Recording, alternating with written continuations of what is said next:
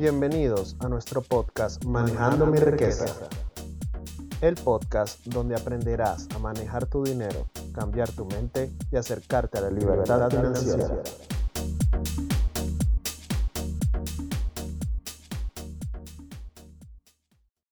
Hola amigos, yo soy Abel Flores y la misión de este podcast es apoyarte en el mejor control de tus finanzas personales y que alcances tu libertad financiera. Nuestras finanzas están influenciadas por nuestros aciertos y nuestros errores. Si tenemos una mala situación económica, muy probablemente puede deberse a nuestra falta de conocimiento sobre el tema, lo que nos conlleva a cometer errores. Hoy les traigo los 10 errores financieros más comunes. Error número 1. No saber en qué se va el dinero. La mayoría de personas no tienen un control de su dinero, ni en qué lo gastan.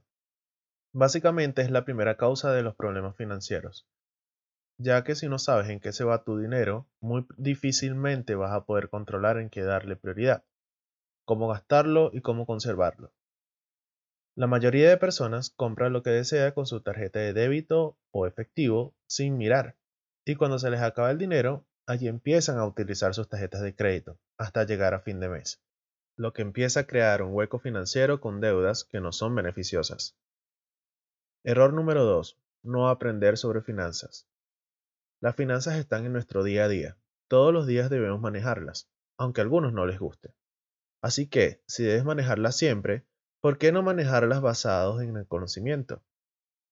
Aprender sobre cómo manejar tu dinero es algo que debes hacer si deseas tener una vida más tranquila y segura financieramente hablando.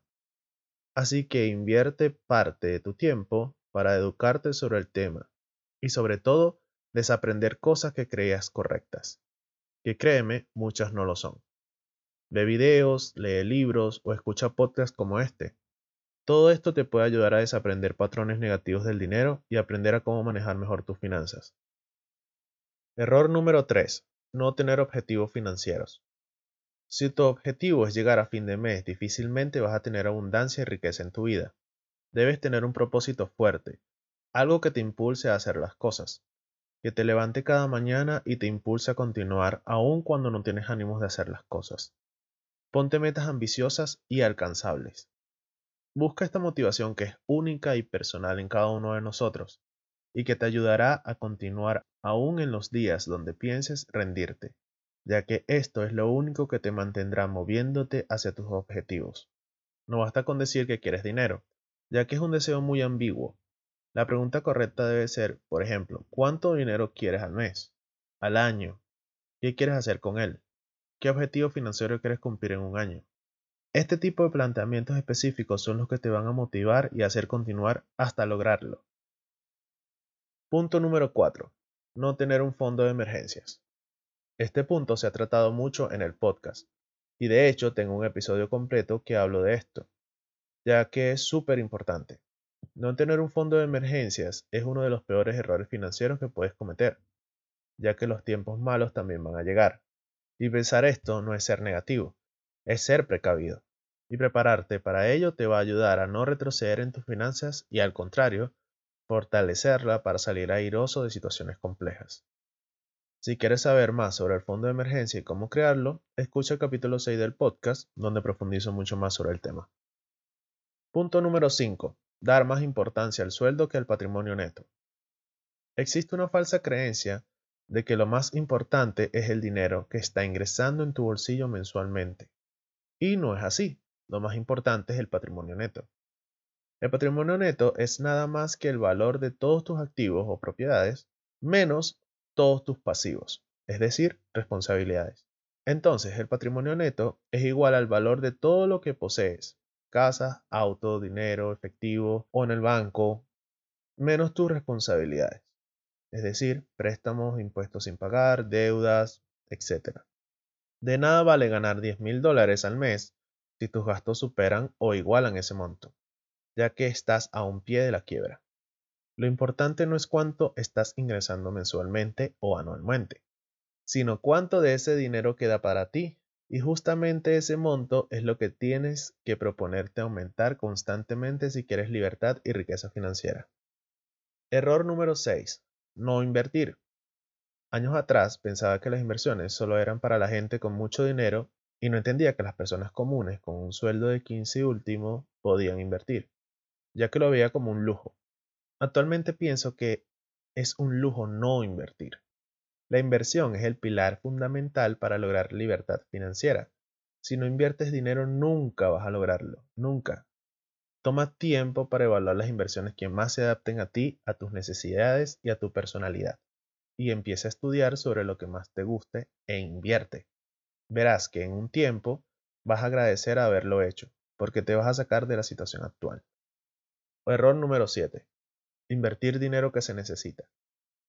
Debes crear un flujo de efectivo constante mensualmente para poder invertir, ya que si inviertes dinero que necesitas para pagar tus cuentas vas a terminar perdiendo dinero, tiempo y hasta podría generar frustración por el fracaso de una inversión. No inviertas dinero que necesites, ya que vas a terminar saliendo de la inversión para poder costear tus gastos o cubriendo las necesidades que tienes. Punto número 8. Considerar el precio del pago mensual en vez del pago total.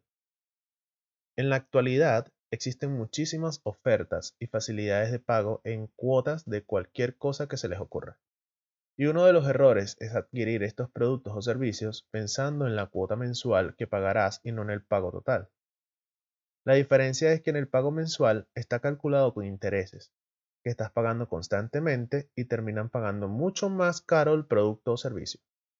Además, sientes que no es tan significativo para tu bolsillo y tomas más créditos de este tipo, eliminando por completo tu flujo de efectivo mensual, que es el dinero que te queda a fin de mes.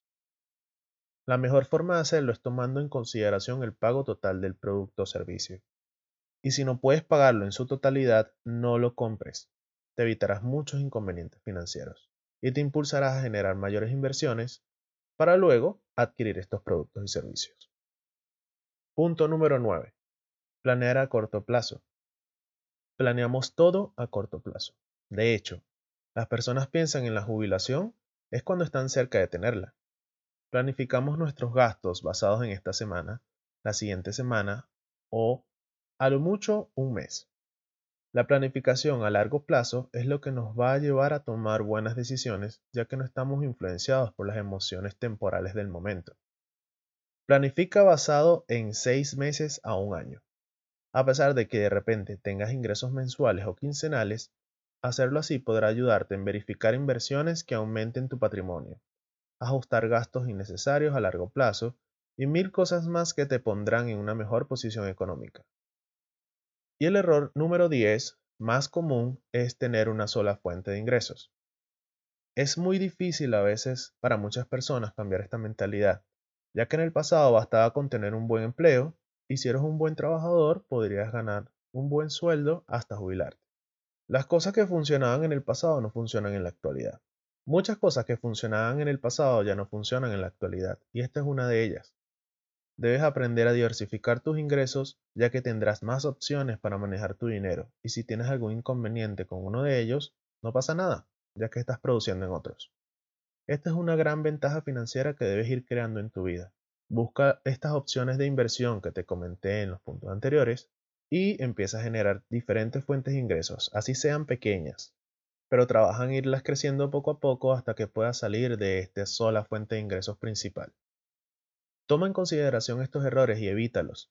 Te darás cuenta de que tus finanzas personales darán un cambio importantísimo y te darán mayor control de tu dinero. Y bueno amigos, espero que les haya gustado el episodio. Suscríbete y compártelo con quien pueda ayudarle. Puedes buscarnos como Manejando mi riqueza en Spotify, eBooks, Anchor, Apple Podcasts y YouTube. También nos puedes dejar tus comentarios o sugerencias por eBooks, Anchor y YouTube. Y además le dejo en la descripción de este episodio nuestra página de Facebook. Nos vemos en un siguiente episodio. Hasta luego.